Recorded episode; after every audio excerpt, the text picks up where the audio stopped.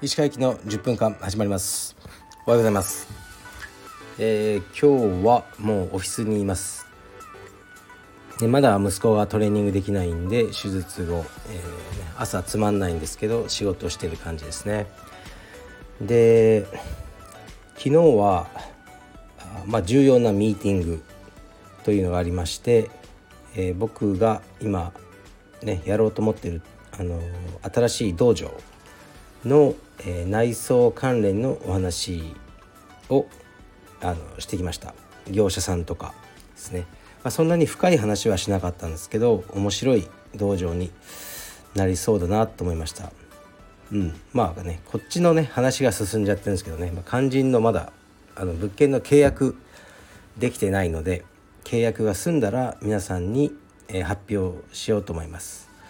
まあでもあの、契約が済んだとしても来年の秋なんですよね夏の終わりぐらいにオープンというイメージですね。で昨日は何やったかな？あそうだ昨日はあのある車のレストやレストア屋さんに行きましたレストアというのは、まあ、古い車をね綺麗にこうねしたり改造したりするお店なんですけどに行ってきました。でまあ今車1台あの家にはあるんですが、まあ、もう1台必要だなとちょっと思ってるんですよね。いろんな理由で。であのまあ今家庭用の車はボルボの、まあ、普通の車で現行の車でこちらはもう安全と快適さ重視ですね。うん、子供もいるしこうね、まあ、いろんな機能がついてるわけですよ。こうなんですか安全機能が、ね、そういうのは大事。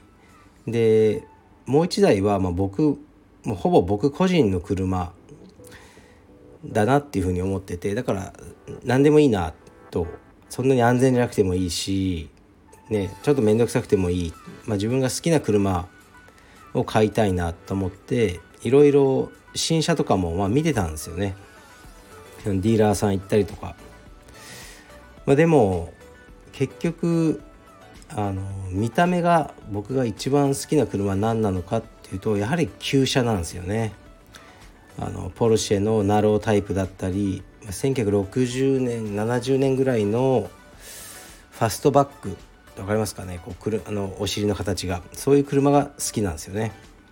でまあでも旧車ってやっぱ問題があって僕も乗ってたから分かるんですけどもうブレーキが効かないとか、まあ、エンジンが止まるとかやっぱり、ね、1970年60年の車は結構厳しいんですよ。うん、で多分みんながそれ乗ってる時代はこう良かったんですけど今ね現代車に囲まれて旧車で走ってるととねまずね下り坂ですごくブレーキが止まらないから車間開けなきゃいけないんですよ。下り坂走ってる時に前の車がちょっと急にねあの減速したりするとすごく危ないですね。だから車間を多く取って走るってたんですね。でもね多く車間取ってると入ってくるんですよ。車線変更してどんどん。そうするとまたね開けなきゃいけないとかね鳴らされたりとかまあ大変なんですよねあと左ハンドル乗ってたんでやっぱり右折が見えなかったりとかいろいろあったんですね問題が。でどうしようかなと思ってたらこうあるおじさんを見つけてそのおじさんはまさに僕がその好きなあの車があるんですねあるメーカーの、まあ、外国のメーカーの。でたった10年ぐらいか、まあ、15年ぐらいしか作られなかった車なんで台数も少ないですよ。であんまり知ってる人がいない車なんですけどその車をほぼ専門にこう、ね、日本中から買い集めてでレストアして売ってらっしゃる。土井さんはたまたまネットで見つけてしかも東京だったんでちょっと会いに行ってきたんですよね。でもう鬼人ですね。やっぱり。やっぱりなっていうぐらいの鬼人ですごい面白くて僕は好きなんですけどでおじさんは何でこの車ばっかりやってるんですか他のやらないんですか？って言ったら「そりゃさもうこれが一番かっこいいからだよ。決まってんじゃんお兄ちゃん」とか、まあ、言われて「あそうですよね。やっぱかっこいいですよねこれ」とか言ってこうやってたんですよね。ですごいこうでもやっぱり止まるとかクラッチが重いとかハンドルが重いとかそういうこう大変な車なんですよ。だからあのおじさんは乗せ替えやってるんですよね。乗せ替えっていうかこう、まあね、こう積み替えというかエンジンを変えちゃうんですあの割と新しめのサイズが合う、ね、マツダの車とかのマツダのユーノス使ってるって言ったかなでであのまあハンドルの位置は変えられないんですけど右ハンドルがたまに出てくるんですよその車種は。なんでかというと、まあ、イギリスが右だからとか、まあ、日本に輸出用に右たまに作ってたりするんですね。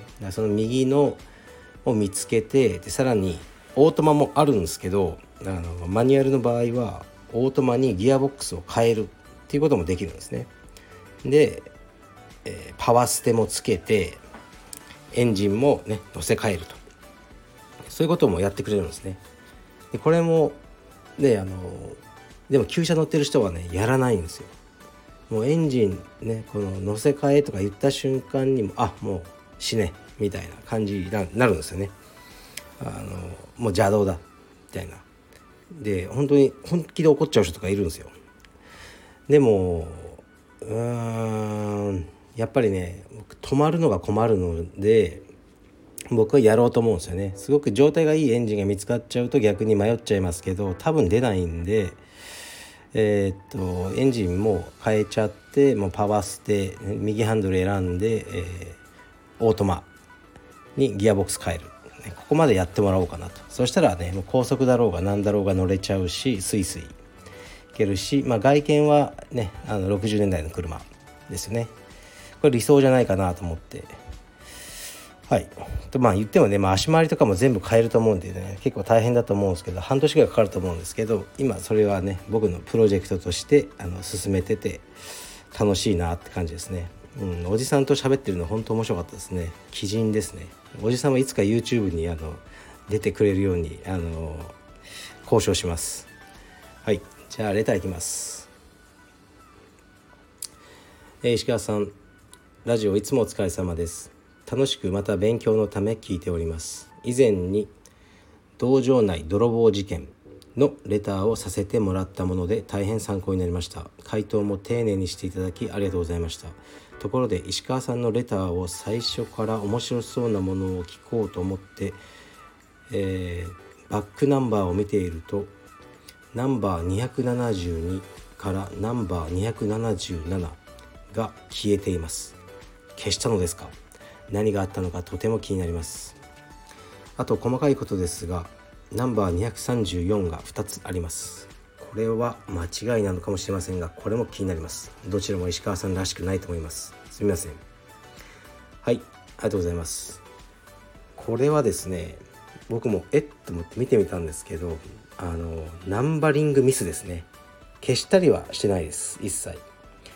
どうやら222だから221の次が200 271の次が278に僕がこうなんか間違えてナンバリングしてそのまま進んできちゃったようです。うん、見てみるとそのね毎日やっぱりあの収録はしてるので消してないんですよね。なんかナンバリングミスです。すいません。で234が2つあるっていうねこれもねナンバリングミスですね。もうナンバリングするのやめようかなとかちょっと思いましたね。第400回ですとかこの間言ってたのも、まあ、間違ってたってことですよね。こう消しあのナンバリングが。うん。すいません。結構適当なんです。でもね消したりはしないですね。まあでもねこれ最初からねあの聞かれると「おい石川言ってること違うじゃないか」と。第7回ではこう言ってたとか、まあ、ねいっぱいあると思うんですよ。もう許してください。人は変わるんで。うん。だからこう芸能人とか大変ですよね。15年ぐらい前に言ったことを切り取られてこう言ってたとかねえ。そんな人は変わるじゃないですか。だから僕も変わります。